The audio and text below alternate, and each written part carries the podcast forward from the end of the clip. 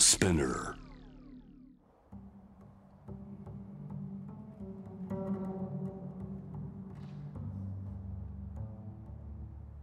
藤原信也新東京漂流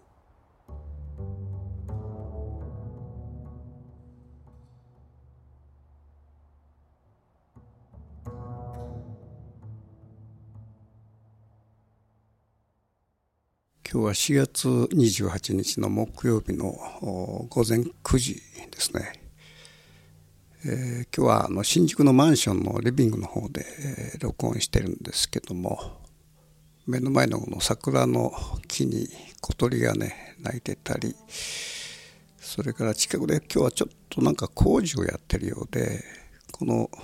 雑音がちょっと入り込むかもしれません。えっ、とね今日はあの先日海難事故を起こした知床半島のね、えー、遊覧船の話をちょっとしてみようかと。というのはね僕はあの自分の主催してるキャットウォークというその会員制のサイトで、え、まあ冗談紛れに船長と呼ばれてるんですね。っていうのはねえー、っと僕は帰歴が長くて、えーまあ、自分でも船をずっと乗り継いできてて、えーまあ、約まあ1,000回以上は出航歴があるんですね。ということはまあ1,000回以上ということはまあベテランの域に入っているわけだけどもだからこういうこう海難事故があるとまずその非常にこう注視して聞き耳を立てたりするわけですけどね。まず今回あのニュースが飛び込んできてまずその映像が船の映像が出てくるでしょう。でまず僕らはねその船の形を見るんですね最初。この船の合成っていうか、えー、海に対する体制っていうかそういうものをまずパッと見るんだけどもこの知床の観光船の「カズワンという船を最初にそのテレビで見た時えこれが外洋に出る船かと思ってびっくりしたんですね。むしろねこれはあの内陸の湖だとかそういうところを走るような線形をした船だなと思って、えー、特に北海道の海ってね結構、まあ、沿岸であれあれ結構荒れたりすると危ない海だから、えー、その驚きがまずあったということですね。で具体的に言えばそのこの船の線形で一番、うん、これはあかんなと思ったのは、えー、船にはですね、えー、右舷左舷の下の方にチャインというその構造物があるんですね。このチャインというのは何かというとあの船のまあ、宣言の下の方についている出っ張り喫水線よりまずまあ3 4 0センチぐらい高いところについている、まあ、翼のようなねもんなんですけどもこの出っ張りが、まあ、チャインっていうんですねこれがね。このチャインがあることによってあの横揺れを防ぐ。要するにその翼でこう例えば右右に傾いた時にはそのその翼が水の圧を受けるからそこでこう、えー、ローリングを防いでいくそういうそのチャインっていうのは非常にこう大切なね構造物なんですね。で僕が持ってる船なんかでも結構チャインの幅が30センチぐらいあったりして結構、ね、あの、まあ、小さな船なんだけども25センチぐらいあるのかな。だけどこの19点トンっていうと、まあ、結構でかい船なんだけどもこのチャインの張り出しがですねおそらくこの目で視認した限りでほとんど役に立たないこうまあおそらく5センチぐらいのただのこの筋なんですね。でこれだとまずチャインの役目を果たさなくて船がローリングした場合あまりこうその船の姿勢制御にはならないということで特にまあこういうその外洋にね、えー、航行する船でチャイがほとんど貧弱なことにまず驚いたんですね。もう一点この船の特徴としてですねウォークアラウンドがないウォークアラウンドって何かというと要するに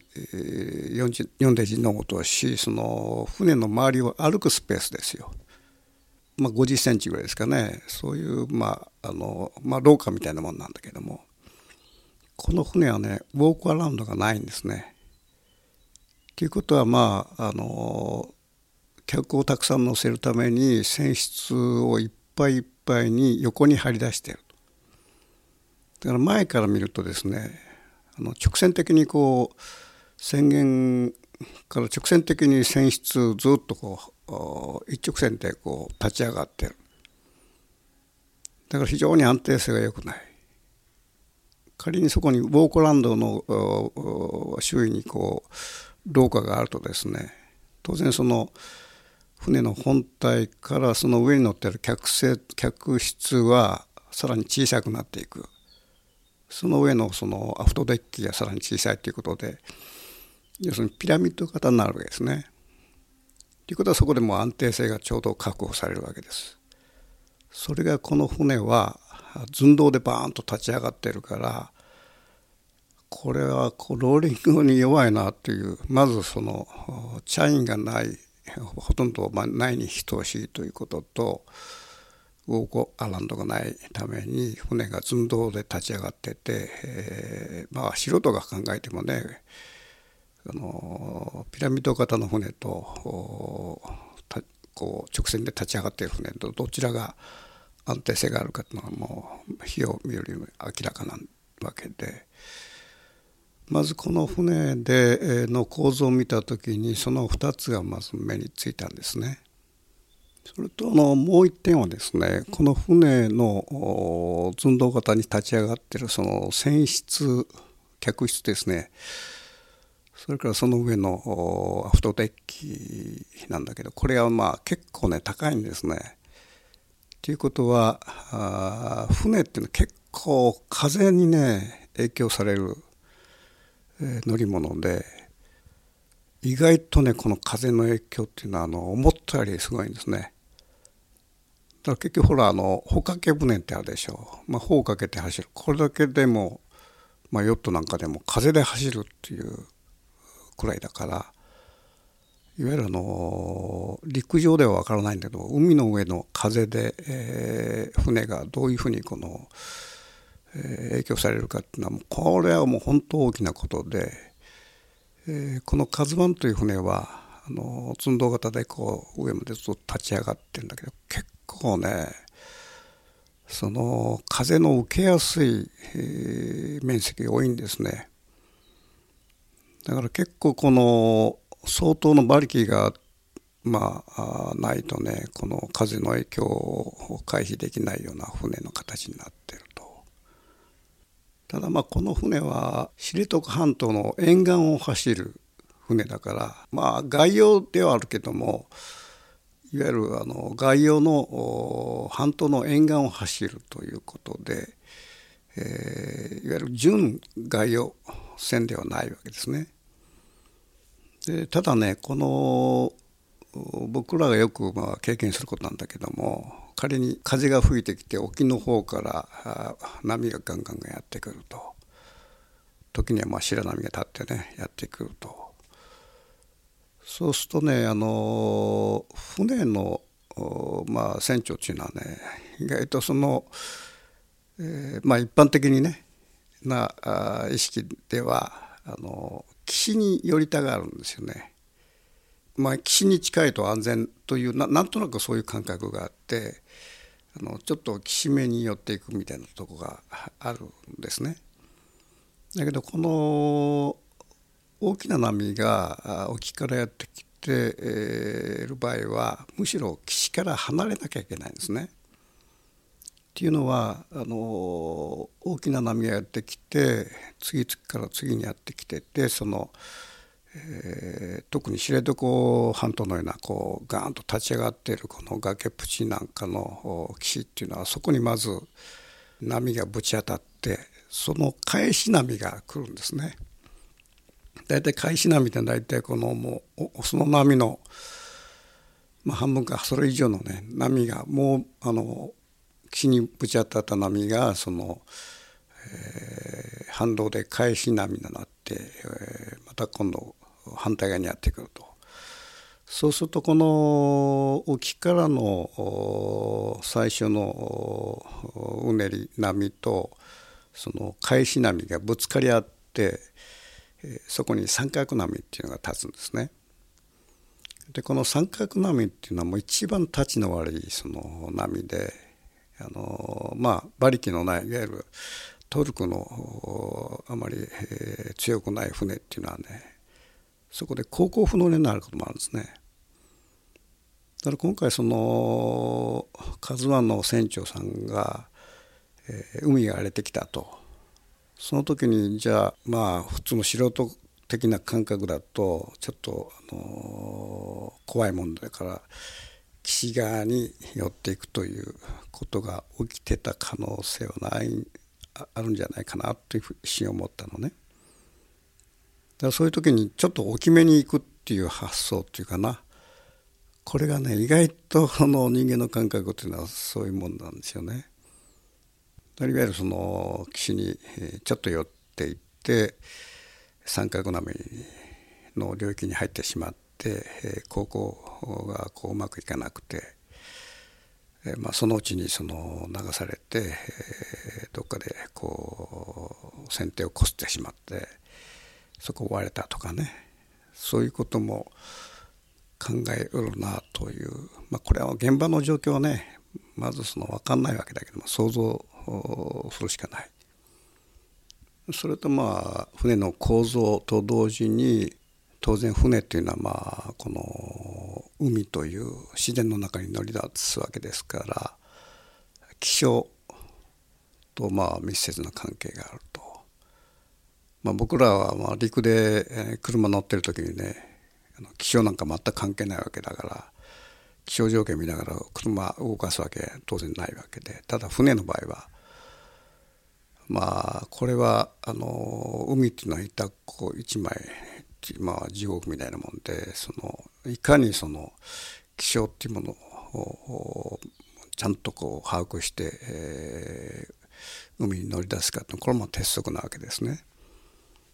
で今回の「カズワンがその出た時、まあ、出港した時10時頃ですかその時は海がまあ泣いてたと実際にこの、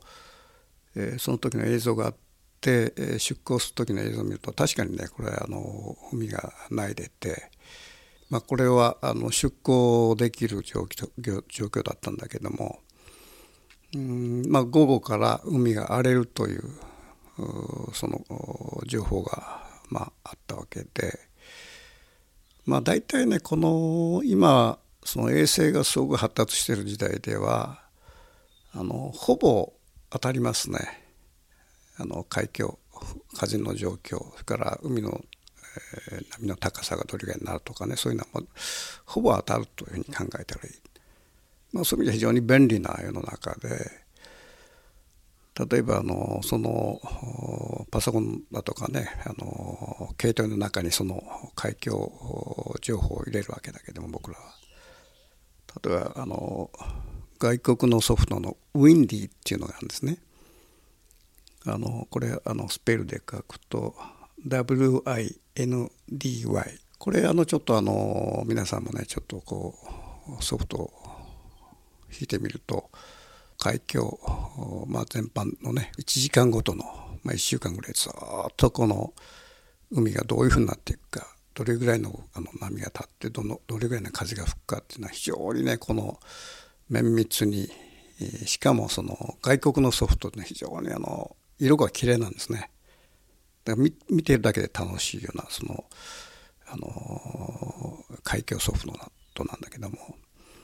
これちょっとはまああの誰でも見れるからウィンディをちょっと引いて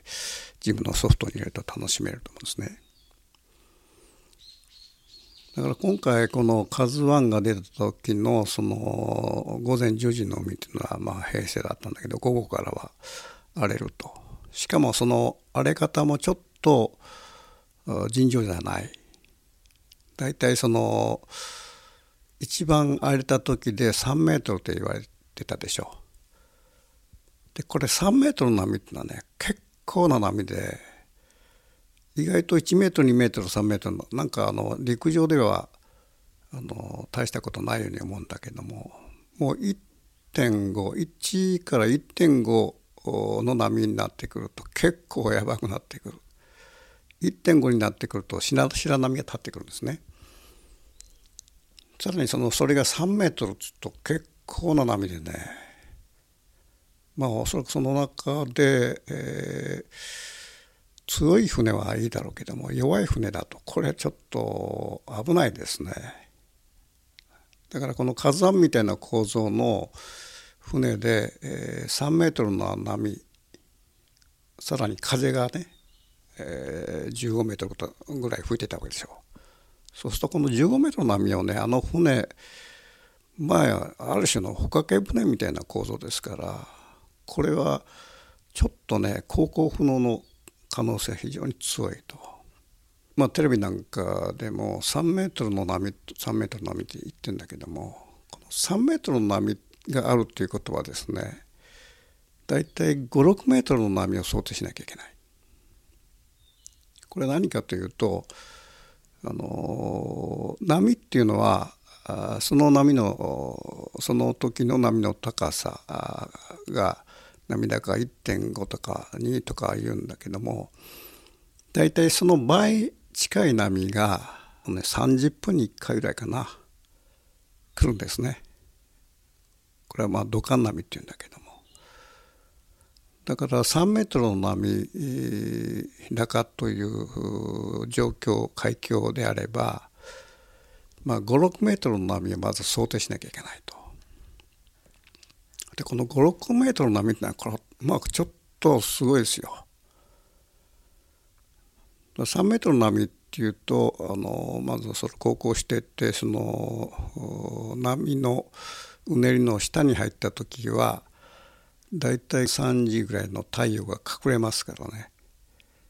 だからそれくらいの波でさらにそれがまあ、えー、5ないし6の波がやってきたということであればこれも大変なことになるわけでまず3メートルの波の時はまず退避しなきゃいけないということですね。ま当然私も1,000回以上出航歴があるからあのまあ時にはねかなり、えー、やばい状況にはあったことは何回もあるんですね。僕は房総の内房の方に船を置いてって、えー、大体1時間ちょっとで、えー、その東京湾を出て外洋に出れるわけですね。そして外洋に出て、えー、例えば外房の辺りまで行って、え、ちょっと帰っていこうとした時に、え、東京湾に入る東京湾港この東京湾港っていうのはね結構難所で、え、そこを乗り越えて、えー、入るわけだけどもその東京湾港に、えー、入ったと入る前後から海がガーッと荒れ始めたんですね。でこの時もだいたい3メートルぐらいまで来ましたかね。でその時乗ってった船は17フィートという小舟だったんですね。だからこれをね、えー、東京湾港に入って、えー、もうガンガン荒れもう風波が風が吹きや波が荒れてきた。それで、えー、そこからだいたい、まあ、1時間ほど航行して、えー、帰らなきゃいけなかったわけだけどもまずその波の底にいた時は前が全く当然見えない。だからぐわんとこのエンジン吹かして波の上に上がってそれから波の上に上がった時に見渡せるからあこっち側に行くべきだあっち側に行くべきだっていう方向を定めながらあのどんどんどんどん行くわけですね。でその流れの中で、えー、結構の白波が当然立ってるわけで、えー、海波の一番上に行った時はその白波を避けて進路を決めていくというかなりこう大変な高校だったんだけどもなんとかねそういう形で乗り切ってあの自分の港まで、えー、帰ってきたんですけどもこういう時は、意外と人間っていうのはねあの危機感っていうか恐ろしさを感じないんですね。でそれなぜかというとあの集中してんですよあの操縦に。だから波をじっと読んでもう読みながら読みながら行くわけですよ。そうするとその自分の心がねあの恐怖とかそっちには回らないんですね。精神集中してるからずっとこの波を読む波を読むって形で言ってるからだからまあそういう時にその人によってやっぱりパニック状態に陥ってその船を波に立てることを忘れてしまったりとかあのまあそういう時にその船長のねなんていうか能力っていうかそれが出てくるわけで。おそらく波にそういう波に遭遇した時にも慌ててこうパニックになる人も当然いるわけなんですね。私の場合まあ幸いなことにその集中できて、えー、最後までこの船を港まで誘導することができたということがあったんだけども、まあ、今回の「カズワンの船長さんがねそのそういう緊急事態の時にどういう対応をしたのかっていうのはこれはまあまた役の中でわからないということですね。それとこのもう一つはですね当然今はもうこの気象のソフトがものすごい発達している時代だからあの人間のね感覚能力っていうかそれが逆にまた減退してんですね。だからかつてのそのもう古い例えば80近いとか僕らぐらいのね年齢のそのまあ、漁船の船長さんなんかはですねあのソフトには頼ってこなかったんですね。あのまあ、当然まあ大体のね気象条件気象情報というのは読んでいくんだけども大体その感覚でその捉える人が多かったわけですよ。あの空の状況を見たり雲のある場所とかいろんな形でパッと見たらあこれちょっと荒れてくるなとかねそういうその人間力っていうかそういうものをかつてのその船長さんまああのは持ってたわけだけど今はもうほとんどこの若い人たちっていうのはソフトに頼ってて身体でこう気象を測っていくっていう能力っていうのがもう非常に弱くなってるんですね。でこれは何かというとですねあの確かにまあ気象条件で、えー、午後は荒れてくるとかね、えー、何メートルの波が立つとかそういうことはあるんだけども当然そこには外れがあるわけで、えー、もう全面的にはもうこれを全てこう信用するわけにはいかない。という時にやっぱり一番役立つのはね感覚なんだよね。つい先日もねあの、えー、友人さん2人を連れて、えーまあ、その時は釣りに行ったんですけども、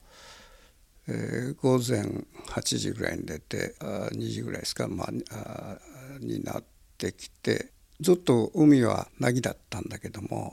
スーッとね風が吹いてきたわけですよ。であこの風やばいなっていうことでちょっと竿を上げてちょうだい帰るからっていうことでみんな2人ともねえっと思ってるんですよねあの、まあ、海は凪だしなんで帰るのかなというふうにこう思ってるのが分かったんだけどもただまあ僕はまあ今まあ竿を上げて帰りますからということで帰ったわけですよ。帰るまで40分ぐらいですかね。でその出発した後のね10分ぐらいからガンガン荒れてきてねでもう20分ぐらいだったらもう白波が立ってきてる状態状態で、えー、港に、えー、漁港に入った時はかなり まあ相当荒れてた。その午後から多少は吹くというその気象条件はあったけどもそこまで荒れるとは思わないデータだったんですね。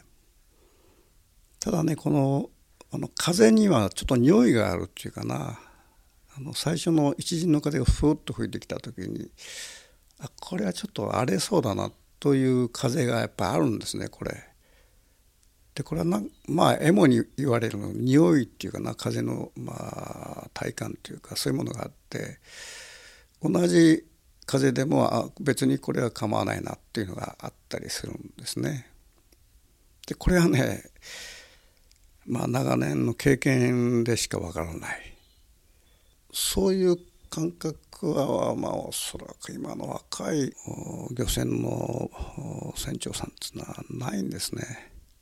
それからですね今日あの28日で先ほどそのテレビ見てたらまあ、当然その船の所有者のね社長さんが記者会見をしてて、まあ、平身低頭でもう謝るしかないという、まあ、状況が展開されてるんだけども僕はそこで思うのはね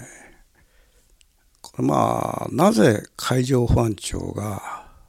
記者会見をしないのかと全くこの海上保安庁の顔すら見えないでしょう。というのはこの海上保安庁っていうのはまあ保安という名前がついているように海の安全を保つ、えー、機構なわけでその海上保安庁の責任が当然あるわけですよねこれ。でこの知床関東のこの会社のずさん経営っていうのはもう周りでもまあ噂に立ってたわけでましてやその去年の6月ですかあのこの「カズワンが、えー、座礁して亀裂が入ったとあの船体に。でそれで、えー、どうやらその船長が自分で何か修復したみたいなことを言ってて、えー、その他の会社の船員があのまだその亀裂が入ってたと。でそのままいつも使ってたという話があってこれびっくりしちゃってね。でこれはあの船の安全航行を保つための海上保安庁の厳しさっていうのはねこれはまあ地域によって違うのかなと僕は思ったんですね。例えば僕は1000回ぐらいこう航行していて一度だけね船外機が止まったことがあったんですよ。でこれはちょっと僕のミスがあったんだけども船がまあ沖に出てまあ釣りかなんかやってるとその時にエンジンをね常にアイデアイドリング状態で動かしておくっていうのがまあ一つの鉄則なんですね。でっていうことはあの一旦止めた時に再度エンジンをかける必要があるとその時にめったにないことなんだけどかからないことがまあ万が一あるという可能性もあるわけですね。例えばバッテリー切れしてても当然かからないわけだしそのエンジンに何らかの支障があった場合にずっとアイドリング状態で動いてる時にはずっとまああの何らかの形で動くわけですけどね。一旦止めると動かないっていうことがあの僕はあの1回だけあってですね。でその時にまあ、えー、ちょうどその船団の中にいたもんだから近くの漁船に声がけをして、えー、栄光してもらって、えー、まあ、20分ぐらい先の漁港に連れて行ってもらったんですけどもまあ、当然そういう時はあの保安庁に連絡しなきゃいけないと。それで向こうのその栄光した漁船の方が保安庁に連絡して、えー、それからまあ1時間ぐらい経って陸から保安の庁の人が3人ぐらいやってきてまあその事情聴取を取りはもう紅入り左右に入りねまあ3時間ぐらいみっちりあってですね。それでまたその僕らが越行されて自分の漁港に帰った後もうそれからね、えー、エンジンどういうふうに修理したとかこういうふうにしたとかもうとにかく根掘り葉掘りまたあのあの点検に来て聞いてくるわけですね。でそれ終わった後にでも34回ぐらいね1ヶ月おきに電話がかかってくるんですよ。その後あのあの船外機がどうになってるかとかねあの修理した人の名前だとか本当のしつこいぐらい嫌なのがしつこいぐらいあのそういう問いかけがあるんですね。わずか船外機が一回止まっただけでですよ。だからましてやねこの何十人もの人をね乗せてい、えー、くその遊覧船が座礁事故を起こして、えー、船底に、えー、亀裂が入っているとそういうね船が、まあ、多少ごまかしてなんかこう乗ってたかもしれないんだけども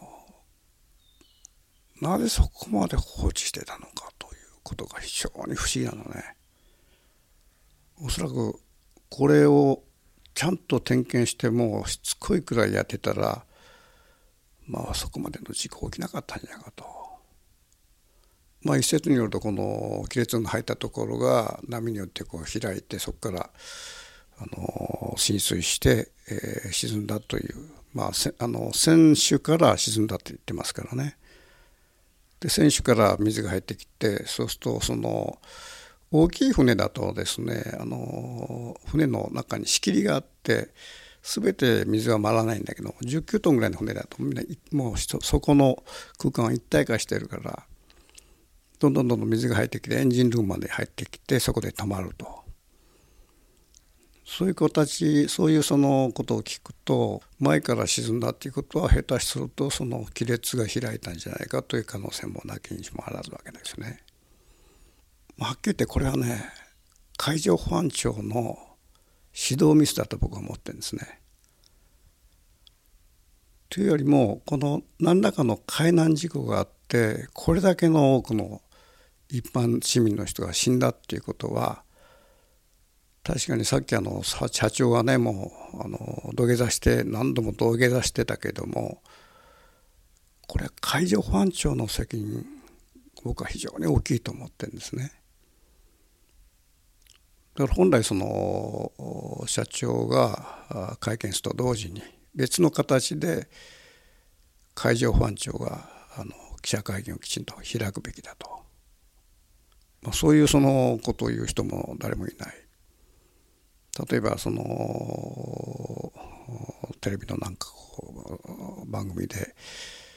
まあ海難評論家みたいな人出てきていろいろ話すんだけどその解放のことに一切触れないわけですね。っていうのはこれはもうそういう人たちってのはどうしてもなんか海上保安庁海保との関連が何らかの形であるわけでまあそういう意味でその今回、えー、海上保安庁が一切表に出てきてないっていうのはこれ僕らはもうちょっとこれ奮発ものだなというふうに思ってるわけですね。まあ、それともう一つはですねこのえー、と知床のその船会社の船長さんたちが去年こう一斉に入れ替えになったという話が伝わってきてますけどもこれはねやっぱりコロナの影響ってのあるなと僕は思ったんですね。あのどういうことかというとそのこれコロナが発生してまあ2年以上経つんだけども今ねコロナ状況が起きて何が起きているかというと海の世界がものすごい活況を呈してるんですね。まあ、みんなほらあの家の中で密になることを避けたいっていう、まあ、そういう世界の中で海に行って船のに乗れば安全だというそういう、まあ、当然安、まあ、風が吹いてるしねこう、えー、オープンドオープンの世界だから。まあ、そういう意味でその海洋レジャーっていうものはものすごいその活況を呈していて一頃例えばコロナ前なんかは、えー、日本国中にあるマリーナっていうのはまあがら空きの状態だったんですね。それからまあ中高艇だとかそういうものももうふんだんにあって値下げするような状況だったんだけどもコロナ以降はですねもうとにかくまあにわか船長さんが増えてそれでもうとにかく海に海に出ていくと。これはまあ世界的な現象なんだけども。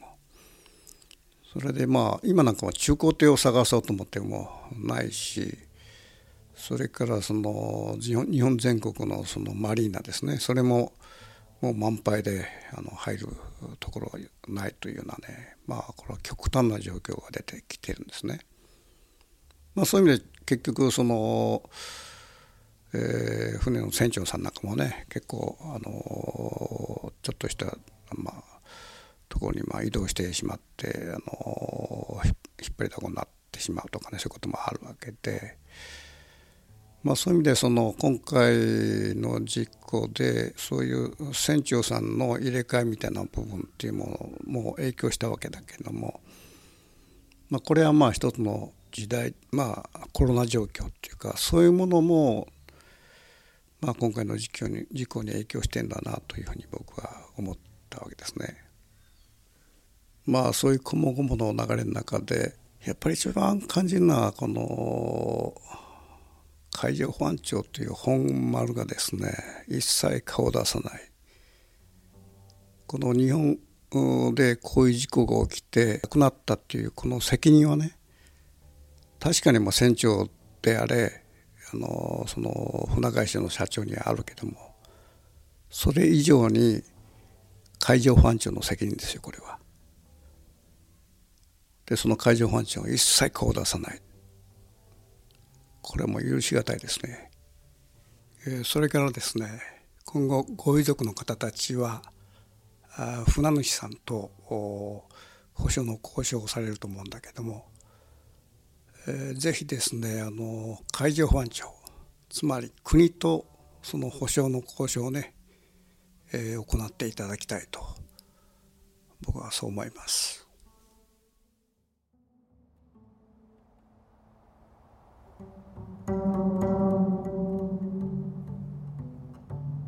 藤原信也新東京漂流。